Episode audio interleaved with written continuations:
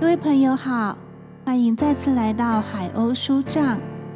今天的节目是海鸥说说戏，要说的戏是莎士比亚的剧作《威尼斯商人》。犹太人夏洛克住在威尼斯，他是个放高利贷的人，他靠着放高利贷给信基督教的商人，捞了很多的钱。这个夏洛克为人刻薄，讨起债来十分凶恶，所以一般善良的人都讨厌他。威尼斯有一个叫安东尼奥的年轻商人，特别的痛恨夏洛克，夏洛克也同样讨厌他，因为安东尼奥时常借钱给遇到困难的人，而且从来不收利息，因此。这个贪婪的犹太人夏洛克就跟慷慨的商人安东尼奥结下了很深的仇恨。每当安东尼奥在市场，也就是交易所上碰到夏洛克时，他总是责备夏洛克不该放高利贷给一般穷苦的人。这时，那个犹太人就会假装耐心的听着。但他的心里其实暗暗的想要报复他。安东尼奥是世界上顶大方的人，他家境好，总是乐意帮助人。老实说，所有生长在意大利的人，没有一个比他更能够发扬古代罗马的光荣了。大家都深深的爱他。他最要好的一个朋友。是威尼斯的贵族巴萨尼奥。巴萨尼奥只有一点点的产业，却毫不量力的挥霍。他一点点的家产都差不多快花光了，但是他只要一有需要，就会请安东尼奥接济他。有一天，巴萨尼奥来找安东尼奥说，他想要讨一门亲事，好恢复他的家境。想要跟一位十分深爱的小姐结婚。这位小姐的父亲最近刚过世，一大片的产业都由他一个人继承。他父亲在世的时候，巴萨尼奥常常到他家去拜访。他觉得有时这位小姐会默默含情的看着他，好像在说：如果他求婚，一定会受到欢迎肯定的。可是他没有钱。来摆排场，去跟继承了这么多产业的小姐谈恋爱，于是就恳求安东尼奥能够借给他三千块金币。安东尼奥身边当时并没有现款可以借给他的朋友，可是他说不久他拥有的船只满载着货物回来就可以了。巴萨尼奥说。他要找放高利贷的夏洛克借钱，然后用这些安东尼奥的船只做担保。安东尼奥和巴萨尼奥一起去见夏洛克。安东尼奥向这个犹太人借了三千块金币，利息照他要求的算，将来就用海上的这些船只载的货物来还。这时，夏洛克心想。要是被我抓到他的把柄，我一定要狠狠的报一下怨仇。他白白的借钱给人，还在商人中间辱骂我，看我辛苦赚来的钱，他管那叫利息。我要是饶了他，就让我们这个民族受诅咒吧。安东尼奥看着夏洛克，就说：“夏洛克，听见了吗？”你到底是借不借啊？夏洛克回答说：“安东尼奥先生，您在交易所时常骂我借钱是靠利息吸血，我都忍了过去，因为忍受是我们民族的特色。你又叫我是一条能咬死人的狗，在我的衣服上吐口水，用脚踢我，好像我真的像一条狗，怎么？”现在你也需要我帮忙了？难道我一条狗能借钱吗？一条狗能够拿出三千块金币吗？我应不应该说：“好先生，您上礼拜吐过我口水，又叫我是野狗，为了报答您的好意，我得借钱给您啊？”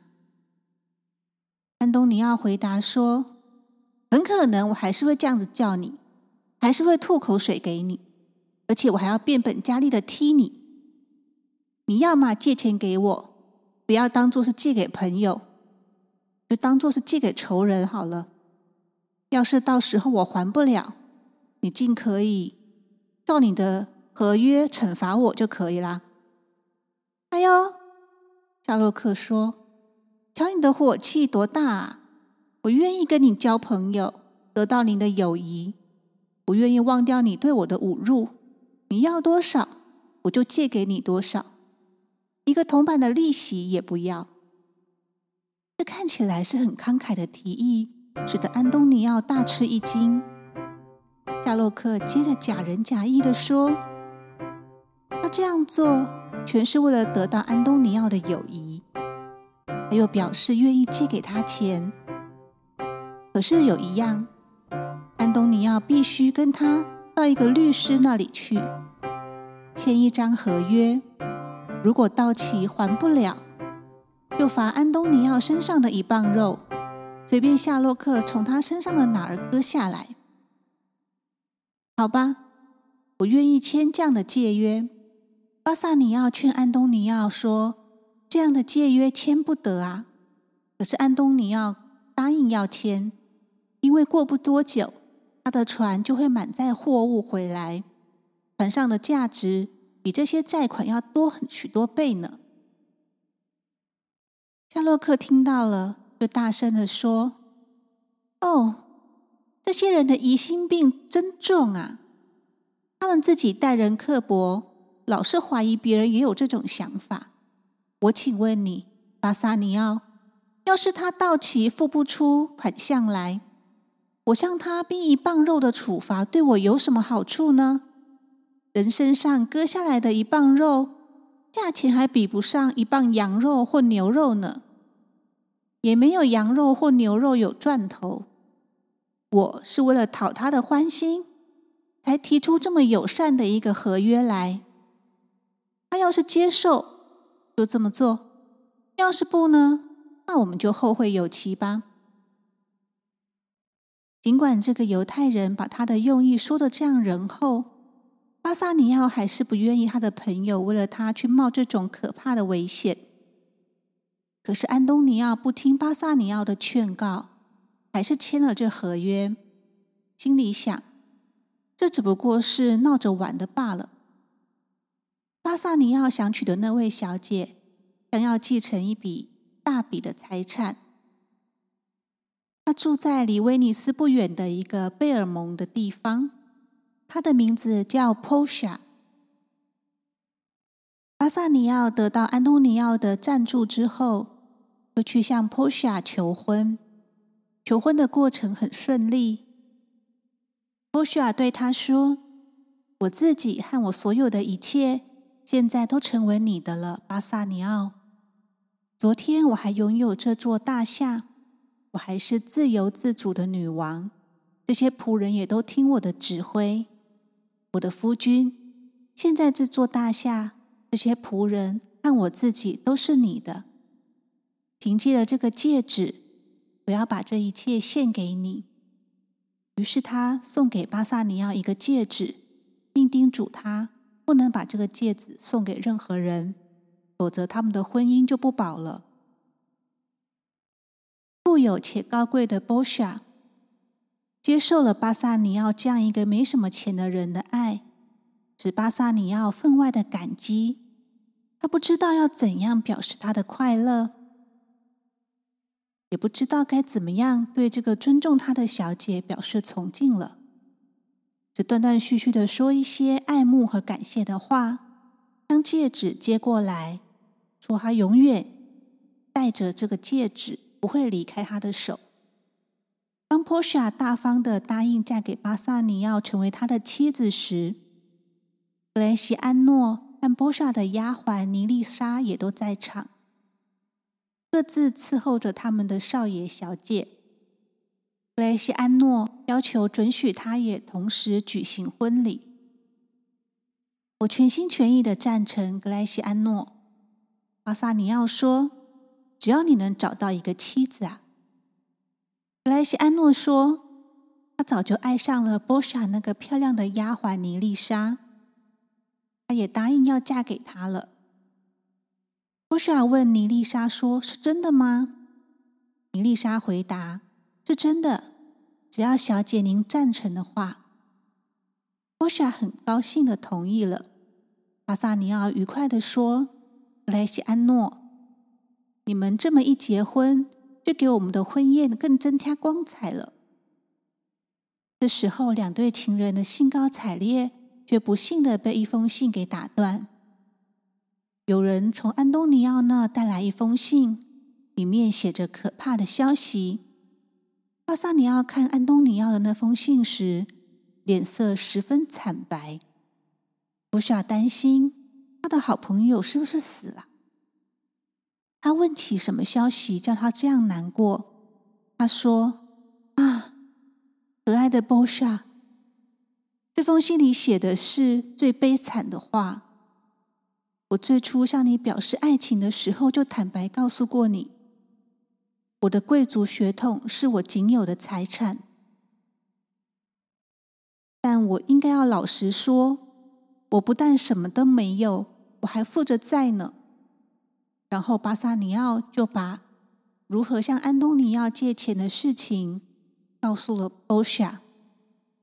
说到如何向安东尼奥，还有安东尼奥怎么样从夏洛克那里签了一个可怕的惩罚的合约。心里面却说：“亲爱的巴萨尼奥，我的船全沉了，跟夏洛克签的那个借约，我的款项会还不出来，必须按照上面的规定受惩罚。割去一磅肉之后，我估计我的性命也保不住了。我希望临死之前能见你一面。”啊，天哪！波西亚说：“把一切事情料理一下，立刻去吧。你可以带上比够还这笔债务多二十倍的钱，绝对不能因为这个过失而使得这位好心肠的朋友损伤任何一根汗毛啊！你既然是用这么大的代价来的，我一定要格外的珍惜你。”然后波西亚就说。要在巴萨尼要动身之前跟他结婚，这样他才好取得他的钱财的合法权利。于是他们当天就结了婚。莱西安诺也娶了尼丽莎。巴萨尼奥跟格莱西安诺刚举行完婚礼，马上就匆忙的来到威尼斯。在这里，巴萨尼奥在监牢里看到了安东尼奥。由于债务已经过期。狠毒的夏洛克不肯收巴萨尼奥的钱，坚持要讨安东尼奥身上的一磅肉。由威尼斯公爵审判这件害人的案子，日期已经确定下来。巴萨尼奥担心害怕，等候这场审判。波西亚跟丈夫分离的时候，很愉快的同他谈话。叫他回来的时候，一定要将好朋友安东尼奥也带回来。可是他还是担心安东尼奥会凶多吉少，于是他就思量着自己能否尽点力量，帮忙他的巴萨尼奥来救这个朋友。因此，他就决定要到威尼斯去替安东尼奥辩护。波西亚有一个亲戚是当律师的，名叫佩拉里奥，他给这位先生写了一封信。把案情告诉了他，征求他的意见，并且希望随同意见寄给他一套律师穿的服装。派去送信的人回来之后，带来了他的意见和他所需要的一切服装。波西亚和他的丫鬟尼丽莎于是女扮男装，穿上了律师的长袍。尼丽莎扮成他的秘书，他们马上动身。就在开庭的那天，到了威尼斯，案子正要当着威尼斯公爵和元老们的面前开审的时候，波西亚就走进这个高等法院了。他递上那位有学问的律师佩拉里奥写给公爵的一封信，说他本来想亲自来替安东尼奥辩护，可是他因病不能出庭，所以他请求允许这位学识渊博的年轻律师代表他出庭辩护。公爵批准了这个请求。这个时候，审判开始了。波西亚四下望望。到那个毫无仁慈心的夏洛克，也看到了巴萨尼奥，然而他却没有认出自己来。巴萨尼奥站在安东尼奥的旁边，替他的朋友提心吊胆，十分痛苦。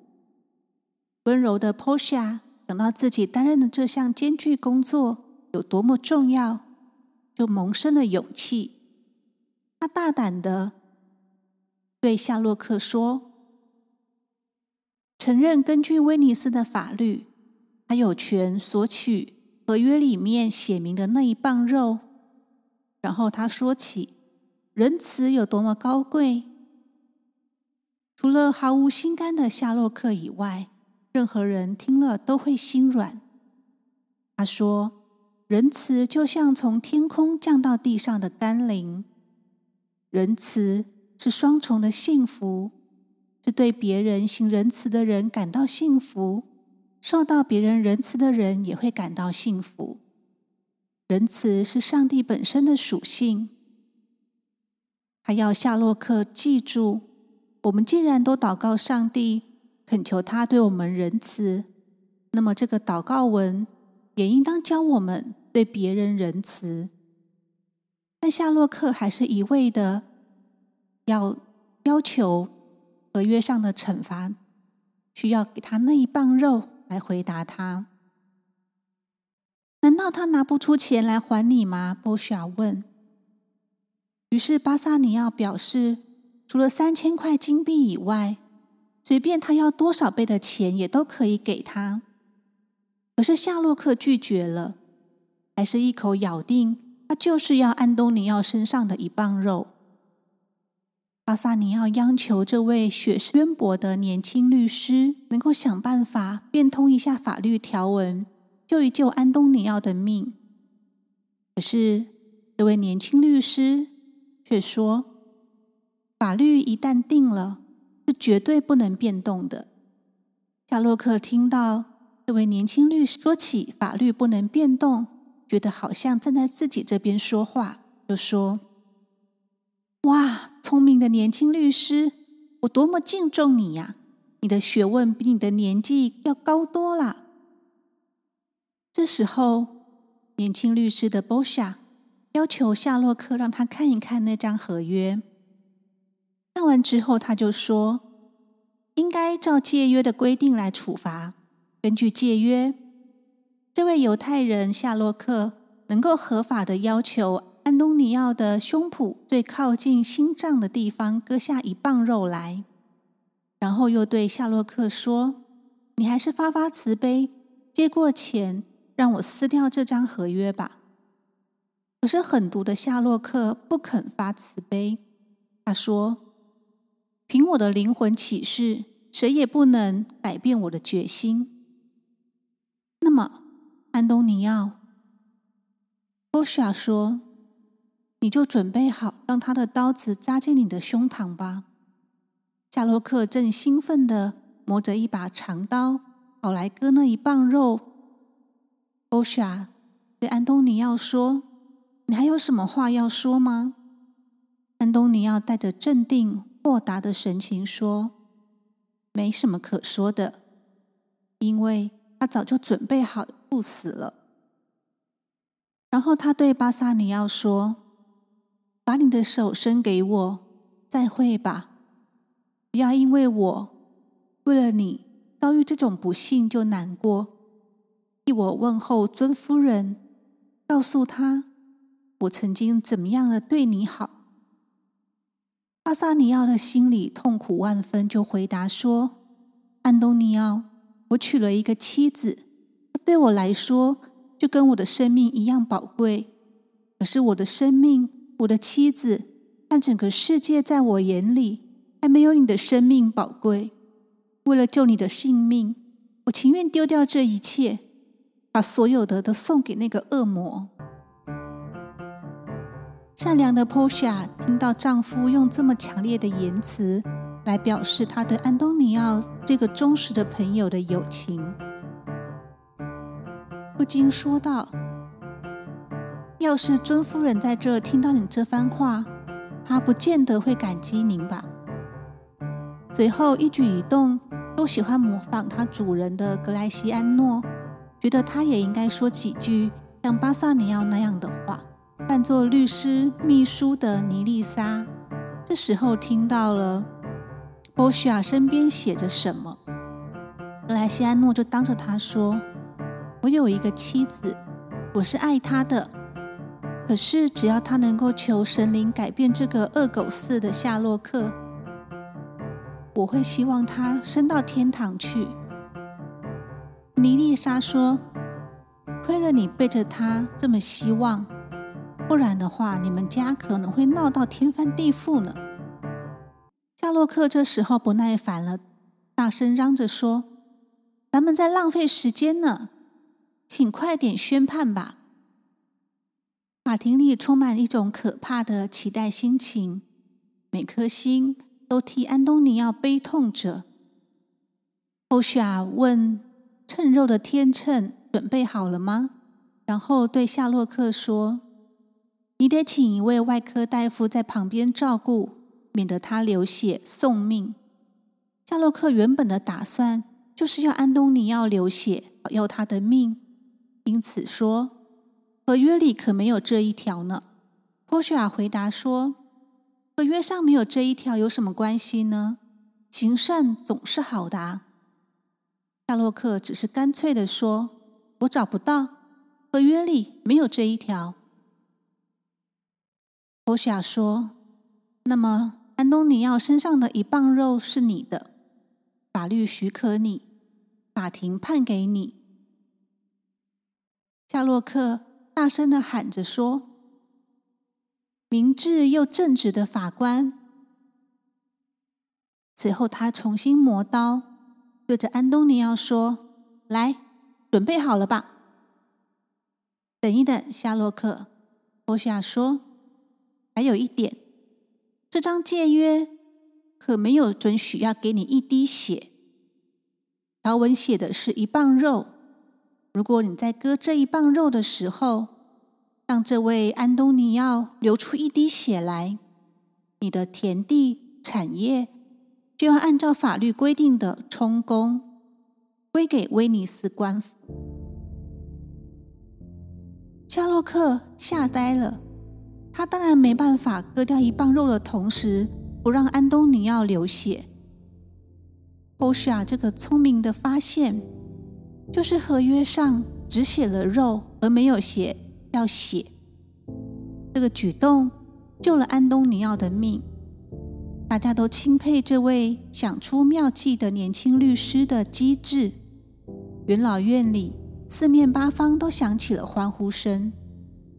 格莱西安诺就用夏洛克的话大声喊着：“明智又正直的法官呐！”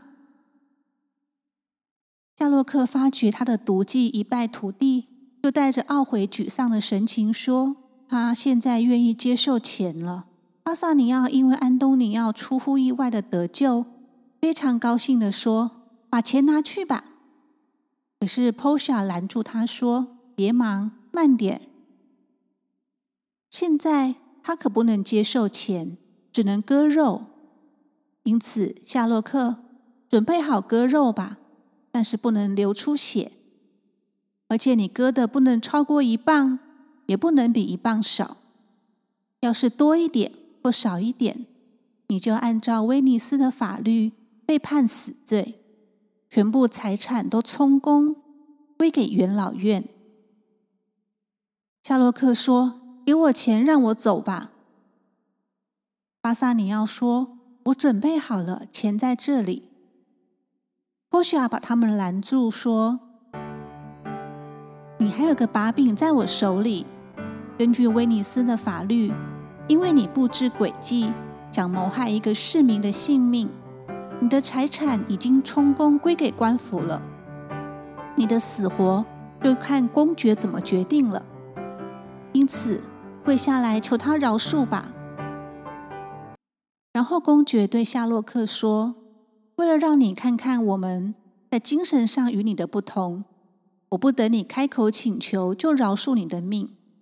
可是你的财产一半要归给安东尼奥，另外一半要归给官府。”慷慨的安东尼奥说：“要是夏洛克肯签个字据，答应在他临死的时候把财产留给他女儿和女婿的话。”安东尼奥情愿放弃夏洛克应该归给他的那一半财产。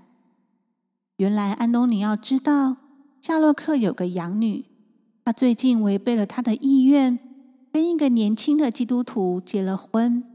这个人名叫罗兰佐，是安东尼奥的朋友。他们的结婚得罪了夏洛克，他已经宣布取消他女儿的财产继承权了。夏洛克答应了这个条件，他想要报复的阴谋失败了，财产又受了损失，他就说：“请让我回家去吧，我不大舒服。字据写好送到我家就可以了，我一定会签字，答应把我的财产分一半给我女儿的。那么你去吧，可是你一定要签了字据，要是你……”悔悟你的为人，国家还会赦免你，把那一半财产也发还给你。公爵这时把安东尼奥释放，宣布审判已经结束，然后就夸奖这个年轻律师，邀请他到家里吃饭。波西亚一心想要赶在丈夫回去贝尔蒙之前回家，就回答说：“您的心意。”我心领了，可是我必须马上离开。公爵说：“律师没有空留下来吃一顿饭吗？”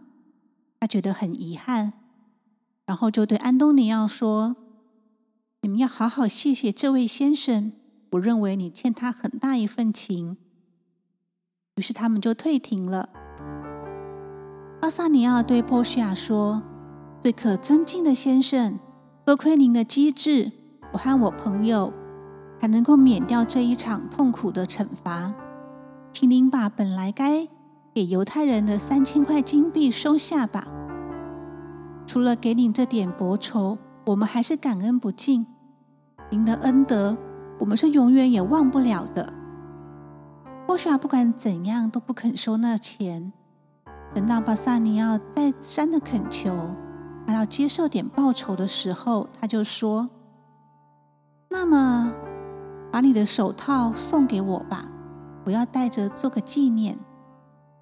于是巴萨尼奥把手套脱下来。这时，他一眼望到手指上戴着的那个戒指。原来，波西亚是想把那个戒指弄到手，好在见到巴萨尼奥的时候跟他开玩笑。因此，他看到戒指的时候就说。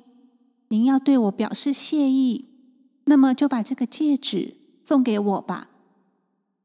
巴萨尼奥十分为难，因为律师要的是他唯一不能给的东西。他说：“因为这是妻子给的，他发过誓要终身带着他。他愿意把威尼斯最贵重的戒指弄来送给他。”波西亚听到。故意装作不高兴的样子，一边走出法庭。这时，安东尼奥说：“亲爱的巴萨尼奥，戒指就送给他吧。看待我们的友情，你就得罪一次你的夫人吧。”巴萨尼奥很惭愧自己有点忘恩负义的模样，只好让步。他派格莱西安诺拿着戒指。追上波夏，随后曾经给过格莱西安诺戒指的秘书尼丽莎，也照样向格莱西安诺要戒指。格莱西安诺也就给了他。两位夫人想到丈夫回家以后，可以怎么样责备他们一顿，一口咬定说他们把戒指当做礼物送给别的女人了，然后就大笑起来。我向你发誓，我是给了一个年轻人，一个男孩子，一个个子跟你差不多的男孩子，他是年轻律师的秘书，啰里啰嗦的秘书向我讨做酬劳。我无论如何也不能不给啊！波西亚说：“格莱西安诺，这件事是你做错了，你不应该把你妻子送你的礼物送给别人。我也给过我丈夫巴萨尼奥一个戒指，我敢说，不管怎样，他都不会跟他分离的。”为了掩饰自己的过失，格莱西安诺这时候说：“我的主人巴萨尼奥。”早就把他的戒指给了那位年轻律师啦，所以我才照做的。波莎听见这话，假装很生气，责备巴萨尼奥不该把戒指给人。他说：“他相信尼丽莎的话，戒指一定是给了别的女人。”巴萨尼奥为了这件事惹恼夫人，心里很难过。他十分恳切的说。我用我的人格向你担保，戒指不是给了什么女人，而是给了那位年轻律师。他不肯接受我给的钱，一定要那个戒指。我不答应，他就生气的走了。亲爱的波莎，你觉得我该怎么办呢？难道我是忘恩负义的人吗？我只好叫人追上去，把戒指给了他。你饶恕我吧，好夫人。如果你在场的话，我相信你会答应的。啊，安东尼奥说：“你们两对夫妻吵架都是为了我一个人，请原谅我吧。”波莎，请安东尼奥不要为这一层难过，因为尽管这样，他还是受欢迎的。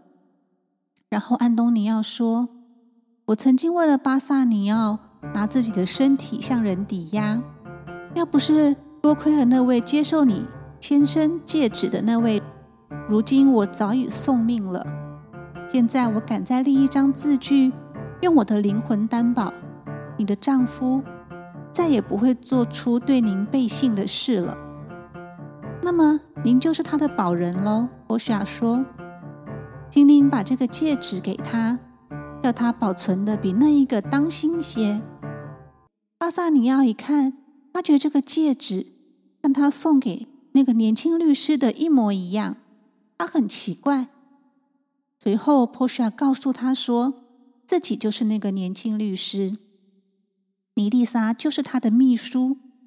巴萨尼奥才知道，原来救了安东尼奥的命的正是自己的妻子。卓越的胆略和智慧，心里真是又惊又喜。